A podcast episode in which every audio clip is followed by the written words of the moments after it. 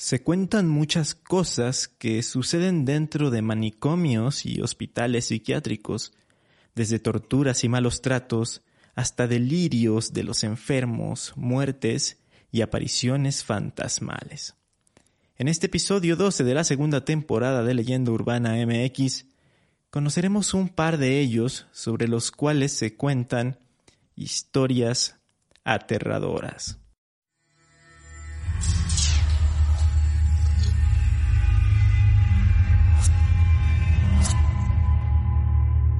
Esto es Leyenda Urbana MX con Ismael Méndez.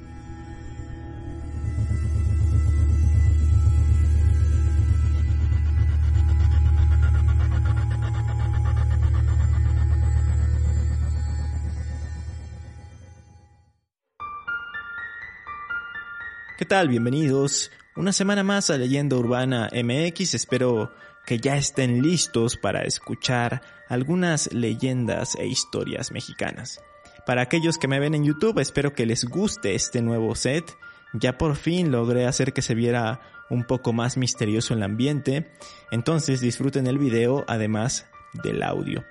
Va una noticia antes de empezar el capítulo y es que ya tengo fecha para la próxima transmisión en vivo por YouTube va a ser el viernes 30 de abril de 2021 a las 9 de la noche. Va a ser el especial del Día del Niño.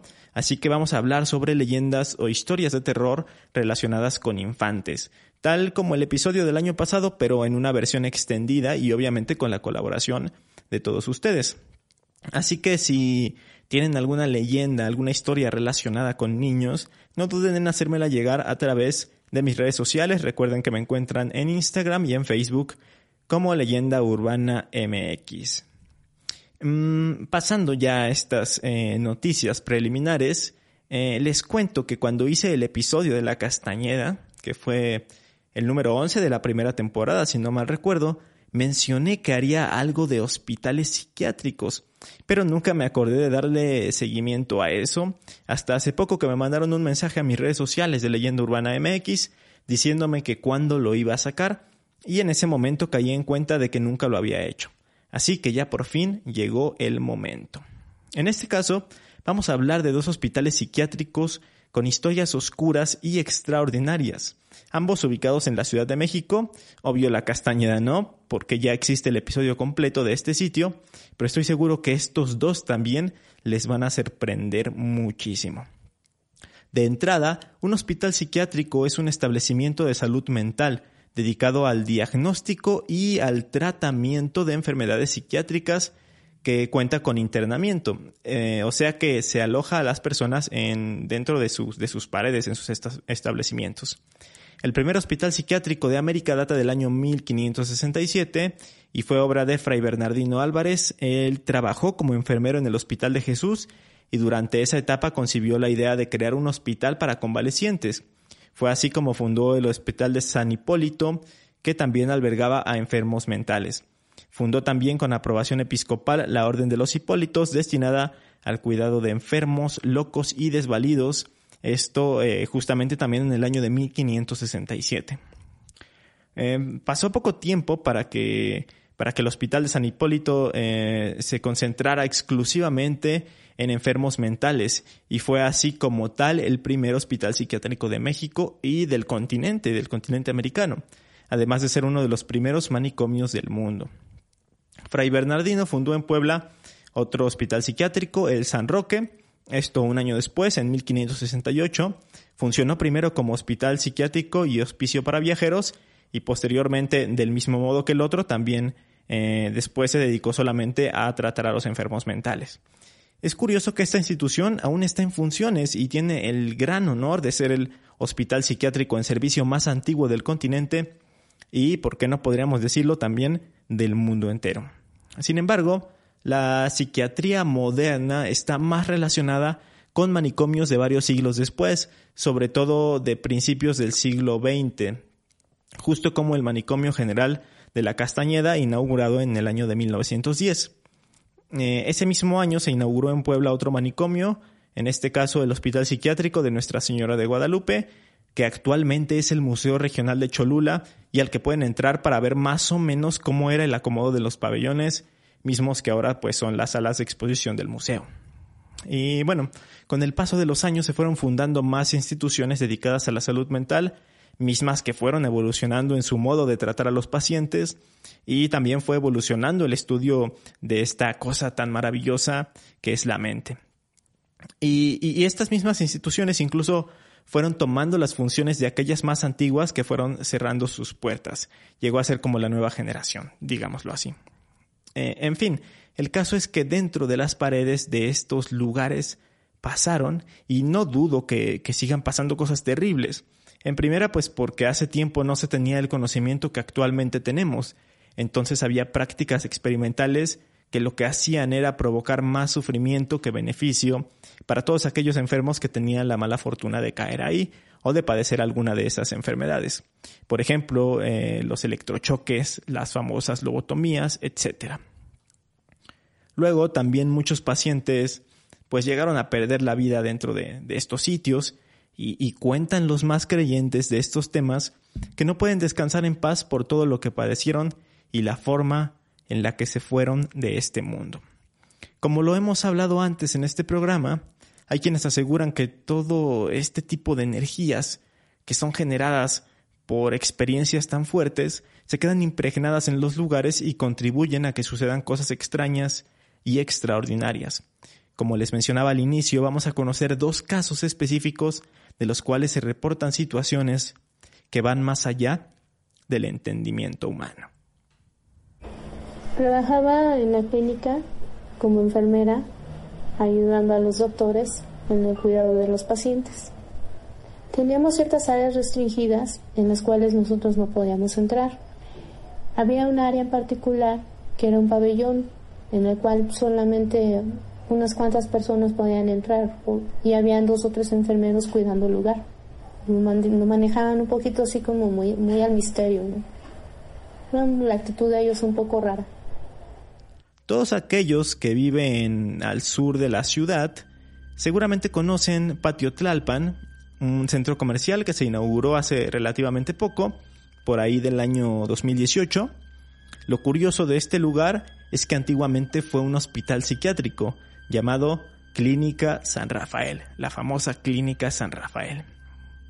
La historia de la clínica se remonta a mediados de la década pesada, cuando eh, algunos ejidatarios del pueblo de Santa Úrsula Xitla donaron un predio de 25 mil metros cuadrados a la Orden Religiosa San Juan de Dios, la cual construiría una institución médica. El predio se encontraba al lado de la recién inaugurada prolongación de la carretera México-Cuernavaca, actualmente parte de la Avenida de los Insurgentes, bueno, Insurgente Sur, eh, casi a la altura de la estación del Metrobús Santa Úrsula, muy muy cerca del centro de Tlalpan. La construcción de este proyecto fue bastante ambiciosa, em, duró siete años, comenzó a finales de la década de, 1940 y eh, estuvo a cargo de la empresa Sanatorios de México SA. Em, la inauguración se llevó a cabo el 5 de julio de 1957, aunque me parece que ya años antes había iniciado operaciones, ya habían estado albergando algunos, algunos enfermos. Eh, para sorpresa de los vecinos de los pueblos de Santa Úrsula eh, y de Tlalpan, desde los primeros días del funcionamiento de este lugar se percataron de que se trataba de una clínica privada y no pública como lo habían imaginado y por lo que habían dado estos terrenos para que se pudiera construir. Eh, el lugar estaba destinado solamente para la atención de pacientes que contaban con los recursos necesarios. O sea, era totalmente una, una clínica privada. Em, a los pocos años de su apertura, la clínica amplió sus servicios de tratamiento psiquiátrico, abrieron un pabellón de rehabilitación y también un pabellón para poder tratar adicciones. Así que poco a poco se fue convirtiendo en un lugar donde políticos, artistas y famosos acudían con frecuencia para todo tipo de atención, pero como, como sucedía con, con algunos de los otros hospitales que les comenté en la introducción, se fue convirtiendo únicamente en una clínica para tratar este tipo de enfermedades mentales y, nada más. Sin embargo, em, recordemos que, que inició o, que estos terrenos fueron dados a una orden religiosa. Entonces, algunos aseguran que más que tener un tratamiento estandarizado para los pacientes en crisis, lo que se practicaba eran intensos exorcismos para sacar a los demonios que provocaban esta locura o lo que se creía que provocaba la locura para, para algunas personas bastante religiosas que cuando tenían este tipo de comportamientos erráticos o no comunes pues creían que estaban poseídos, que tenían algún demonio o, o que era obra del diablo entonces pues trataban de sacarlos con exorcismos. Aunque bueno, esto no está totalmente comprobado y, más allá de esto, eh, al ser clínica privada, más bien siempre se habló de que supuestamente la atención hacia los internos era bastante buena, que era profesional y sobre todo que era muy ética. A pesar de todo esto, pues también se comenta acerca de sucesos paranormales que ocurrían ahí dentro. Entonces, ¿a qué se debe todo esto? Según se cuenta, poco a poco el tiempo, eh, a través del tiempo, el número de pacientes de la clínica fue reduciendo. Entonces ya no era posible cubrir los gastos operativos, los pagos al personal médico y, los gastos en general de todos los materiales que se necesitaban para mantener en funcionamiento a un, a un sitio de este tipo. Entonces es así como en el año de 2009 cierra sus puertas definitivamente, así que los pacientes fueron transferidos tanto a otras instituciones médicas privadas y algunos otros pues fueron entregados a sus familiares. En cuanto al terreno y a la construcción, estos fueron comprados por particulares, pero los dejaron en el abandono por cerca de cuatro años. Es justamente en este periodo en el que un director de cine llamado Abe Rosenberg eh, aprovechó para grabar una película basada en supuestas historias oscuras ocurridas en los años en que estuvo en funcionamiento la clínica. La película se llama Archivo 253 o 253 y lo que intenta es ser una especie de falso documental en el que se buscan respuestas del por qué se ordenó el cierre del lugar. Entonces cuatro personas entran al lugar abandonado y les empiezan a ocurrir situaciones eh, paranormales. Incluso abrieron un canal de YouTube en el que fueron publicando testimonios de historias y de cosas extrañas que ocurrían ahí. Y, justamente uno de estos casos es el archivo 253 del que toma eh, su nombre la película, en el que se habla de un exorcismo llevado a cabo en la clínica, eh, no tan relacionado a los exorcismos que yo les había dicho de la orden religiosa, sino un exorcismo mucho más reciente, porque se decía que incluso estaba eh, grabado en video, que había material en el cual se podía ver que se había realizado el exorcismo. Entonces, a raíz de la producción y del movimiento mediático que empezaron a hacer, eh, se fueron conociendo más historias y fue así que el lugar tomó la fama de misterioso o hasta cierto punto embrujado.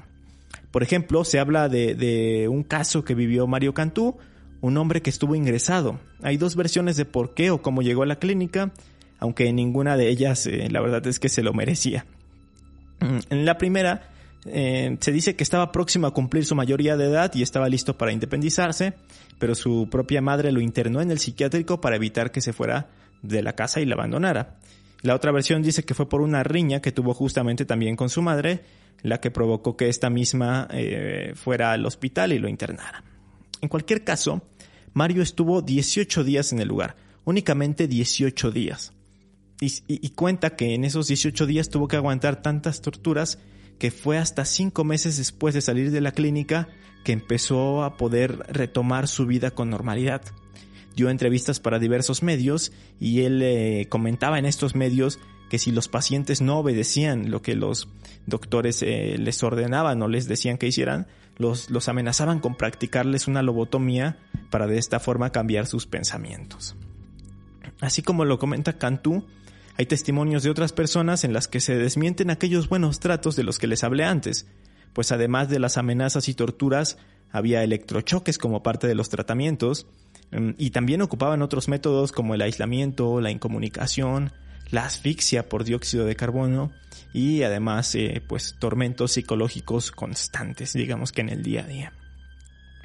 Existe también una anécdota en la que se dice que uno de los pacientes degolló al hijo de una señora que estaba de visita y luego entró a la capilla que existía dentro del lugar con el cadáver chorreando de sangre.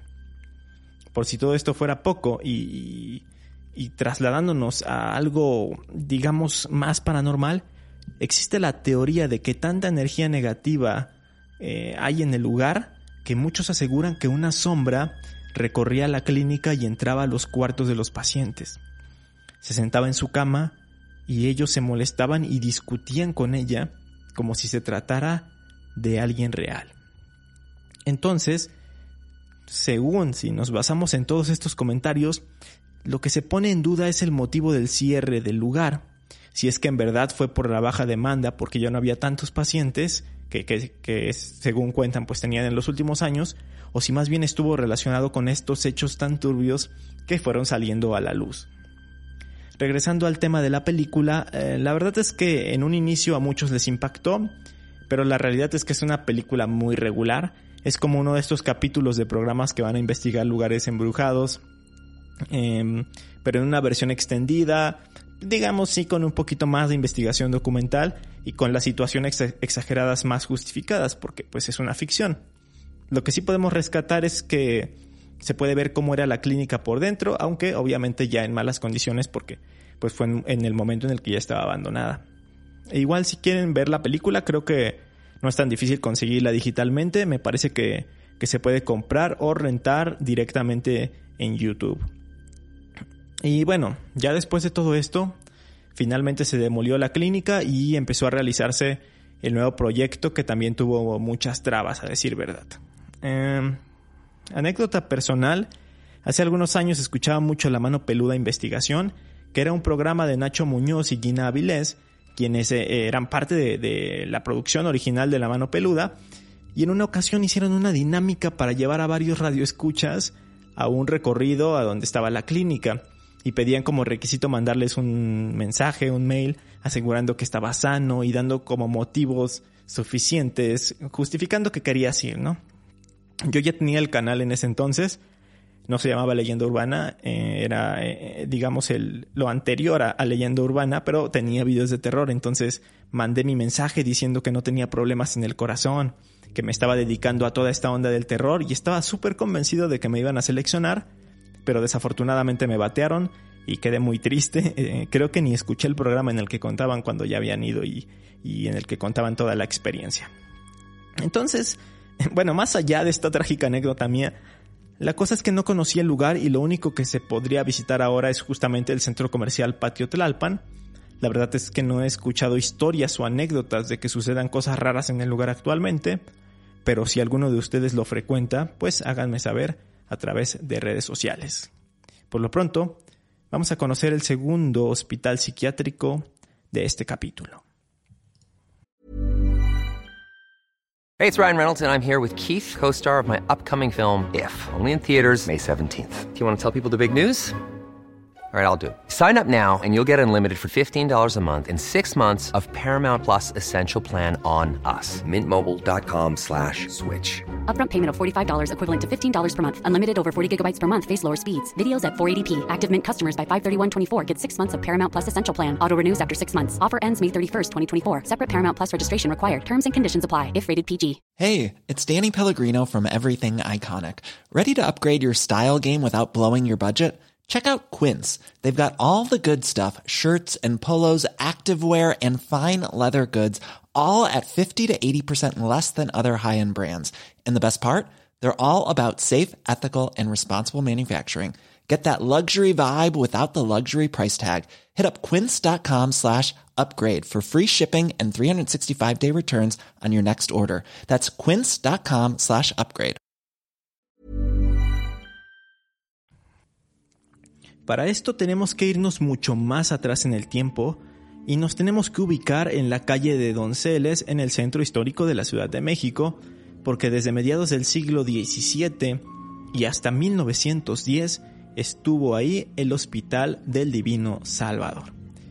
Este lugar tuvo la peculiaridad de albergar únicamente a mujeres, es por eso también que se le conocía como manicomio femenil de Donceles u hospital para mujeres dementes. La historia del lugar también tiene sus, eh, sus cosas curiosas. Todo inició cuando un maestro ensamblador llamado José de, Sayago eh, otorgó asilo en su propia casa a una prima de su mujer que sufría de demencia. Después de eso, comenzó también a albergar a otras mujeres con enfermedades mentales que deambulaban sin asilo por las calles. se compadecía como digamos mucho de ellas al eh, tener a una mujer que, padecía de estas cosas en su propia casa.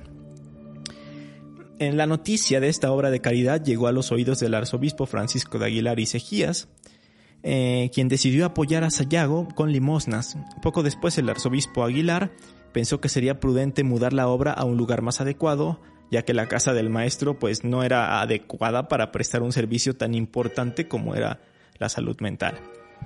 Entonces el arzobispo logró llevar las, a las enfermas de, de, la casa de este ensamblador a un sitio mucho mejor que estaba justamente enfrente del colegio de San Gregorio.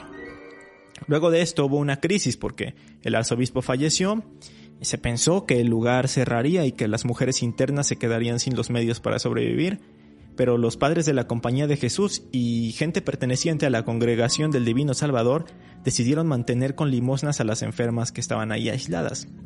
Y es en ese momento en el que se le comienza a conocer al hospital como Hospital del Divino Salvador, es decir, con el nombre de la congregación que lo estaba manteniendo. Eh, también es en ese momento en el que se reubica y en el que llega al, lugar definitivo, a su lugar que permanecería mucho más tiempo, que fue la calle de Donceles número 39. En ese entonces no era la calle de Donceles, sino que era la calle de Canoa. De hecho, justo por eso también se le llegó a conocer como Hospital de la Canoa. En fin, se construyó un edificio más grande y adecuado y luego con el paso de los siglos se le fueron realizando ampliaciones, modificaciones, hasta que en el año de 1910 cerró sus puertas y las internas fueron trasladadas trágicamente y con muy mala suerte al nuevo y flamante manicomio general de la Castañeda. Estamos hablando de que el hospital estuvo en funcionamiento durante 223 años. En todo ese tiempo obviamente hubo muchas administraciones y muchos tratamientos diferentes. Por ejemplo, se habla de que había terapia de colores, se acondicionó una habitación color rojo porque se creía que podía animar a las mujeres melancólicas, y por otro lado había una habitación azul que supuestamente tranquilizaba a las mujeres furiosas y agresivas. Pero este lugar tampoco se libró de los rumores sobre malos tratos y malas condiciones. se cuenta que en su etapa final llegó a contar con hasta mil internas enclaustradas en espacios pequeños y en condiciones muy poco higiénicas. Pero antes de llegar a ese punto, otras cosas estaban rumorando, que se decía que había tratamientos médicos eh, basados en purgantes, en baños fríos, en duchas muy calientes, en aplicación de agua de, de, formas bastante extrañas, en fin, entre varias cosas que no eran como terapias muy convencionales, experimentales, como, como les comentaba al inicio. El punto de quiebre llegó en el año de 1897 porque se reportó la muerte de una paciente mientras estaba amarrada a un sillón. Eh, esto se dio a conocer también porque periódicos de la época sacaron el caso y, justamente entonces se dieron a conocer más y más versiones y más casos de maltratos hacia las internas. Debido a todo esto, ya cuando el edificio dejó de funcionar como un manicomio, se, empezaron a reportar fenómenos extraordinarios, a tal grado de que en su interior se colocaron varios nichos con vírgenes para tratar de frenar las apariciones fantasmales en los patios y en algunas habitaciones que habían sido de las internas. Otros afirman que en la noche, cuando las calles del centro histórico se quedan vacías, se puede escuchar que del interior emanan gritos y lamentos desgarradores. Otra de las historias es que el edificio tuvo que ser exorcizado. Así es, el inmueble completo como tal. Esto por la fuerte carga de energía que transmite. Y, es que eh, también en este sitio, o este lugar más bien, fue la última morada de Casilda Baena, mejor conocida como la incendiaria de la Ciudad de México. Esta era una mujer que desde niña se vio muy atraída por los libros y las obras literarias, a tal punto que esto se convirtió en una obsesión y empezaba a confundir la realidad con la ficción. Fue tanto su gusto por este tipo de ficciones que decidió ser actriz, incluso llegó a consolidarse en la escena artística de la ciudad, pero eh, su cordura iba cediendo, estaba cayendo en la demencia. Para no hacerles el cuento más largo, su locura estalló en una temporada en la que estaba haciendo teatro, fue en una temporada de Sembrina, justo eh, en, las fechas en las que se hacen las posadas. Lo que hizo fue prender fuego a la bodega del Teatro Coliseo para que ardieran los vestuarios, los materiales de escenografía, eh, en fin, todo lo que había tras bambalinas. Acto seguido corrió hacia la Plaza Mayor para quemar todo lo que hallara a su paso, fuera lo que fuera. Eh, después de hacer todo este alboroto fue detenida por oficiales y Casilda fue recluida en la clínica psiquiátrica de Donceles, justamente en este hospital del que les comento, para pues dar forma a la leyenda de la incendiaria en la Ciudad de México. Y, bueno, de toda esta leyenda se cuenta que su espíritu piromaníaco, pirómano, hace acto de presencia a lo largo de la calle en donde pasó recluida la última parte de su vida. O sea, que dicen que su fantasma aún se aparece en la calle de Donceles. Actualmente, en el número 39 de la calle de Donceles, se albergan los documentos originales del hospital, fotografías de cuando fue manicomio y más objetos relacionados con la salud mental. Lástima que no están albergados como museo, sino como un archivo histórico, se podría decir, porque está cerrado al público. No se puede entrar, está prohibida la entrada y pues solamente está el edificio con, con esos archivos. Pero eh, a pesar de que no se puede entrar, hay otra cosa más que se puede ver desde afuera. No pasa para nada desapercibido y es que en la fachada, eh, en la entrada principal que es de madera, hay una serie de caras talladas. Son rostros muy extraños y perturbadores. Eh, son las caras de un hombre y una mujer, las cuales pareciera que están sufriendo, que están en una eterna y terrible agonía. El supuesto origen de ellas tiene que ver con que el arzobispo era tan misógino que no soportaba ver únicamente caras de mujeres dentro de ese lugar, por lo que pues fueron colocadas estas caras, eh, una de hombre y una de una mujer, en la fachada. Em, no, me suena raro por, este, por la época, por la orden religiosa y tal. Lo que no me cuadra es el hecho de que estén con estas expresiones. Eh, para los que estén viendo en video voy a ponerles por ahí la imagen de, de esta puerta, eh, de estas caras talladas, porque la verdad es que dan bastante, bastante miedo, no son expresiones para nada normales. Así que si ustedes pasan por la calle de Donceles, podrán ver y percatarse de que en el número 39 están estas caras, en el edificio que albergó horrores por más de 200 años. Sin duda alguna, la historia de la psiquiatría y la historia de la salud mental ha pasado por periodos muy oscuros y experimentales. Afortunadamente en la actualidad tenemos mayor entendimiento de la mente humana y los tratamientos se pueden llevar de una manera mucho mejor y mucho más digna. Aunque lamentablemente hay gente que al, que al, no estar tan consciente de las enfermedades mentales a veces pues le atribuyen comportamientos a cosas paranormales o a demonios vayan a escuchar mi episodio de Exorcismos en México, porque ahí hablo mucho más a fondo y a detalle de cómo muchos casos de posesiones en realidad son personas que tienen algún problema que debieron, o sí, pues que debieron estar en un tratamiento psiquiátrico más que haber sido llevados con exorcistas. Bueno, llegamos a la sección de recomendaciones. Eh, pues ya la mencioné la película Archivo 253 de Abe Rosenberg estrenada en el año 2015. Eh, si quieren ver la clínica por dentro y si quieren conocer un poquitito más de la historia, pues pueden verla. Y como les mencionaba, me parece que está en YouTube, o sea, está muy fácil de poder adquirirla. Eh, pero bueno, ahora viene una súper recomendación, esta sí está 100% recomendada. Es una película de animación mexicana dirigida por Carlos Carrera, se llama Ana y Bruno. Pueden leer la reseña que tenemos en nuestra página web leyendaurbana.com.mx se hizo una reseña en la que habla un poco del lado oscuro de la mente y de cómo se relaciona con esta película. Eh, próximamente también la voy a subir al canal de YouTube, la voy a, a convertir en formato video, pero así rápido eh, les comento, narra la historia de Ana, una niña que llega a una institución psiquiátrica junto a su madre, donde eh, se hace amiga de pues, los seres extraños que ahí habitan, producto de las alucinaciones, miedos e inseguridades de los pacientes que están internados por problemas mentales. Pero después todo se empieza a tornar mucho más extraño y mucho más oscuro. Yo la vi en el cine, eh, la verdad es que no es lo que me imaginaba. Para bien, me sorprendió para bien, pero porque es bastante perturbadora. Eh, incluso algunos se quejaron de que no era una película para niños, aunque es clasificación A. Eh, muchos hicieron quejas en redes sociales diciendo que para nada creían que era una película que fuera dirigida para niños, pero bueno, Ahí se las dejo para que la vean.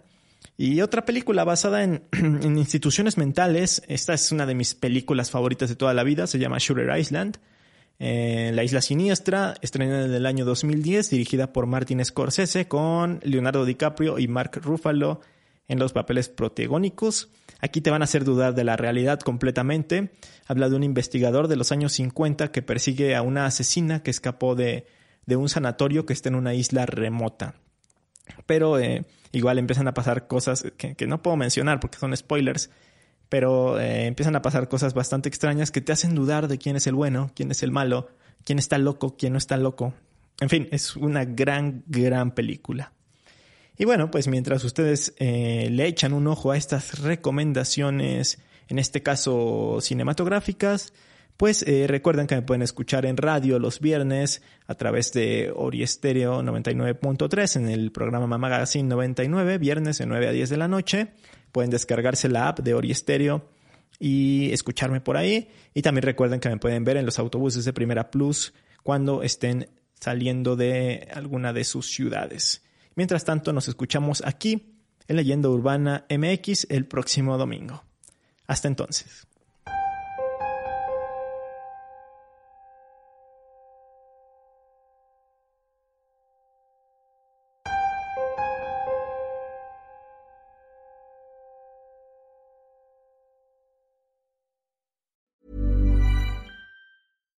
Hi, I'm Daniel, founder of Pretty Litter. Cats and cat owners deserve better than any old fashioned litter. That's why I teamed up with scientists and veterinarians to create Pretty Litter.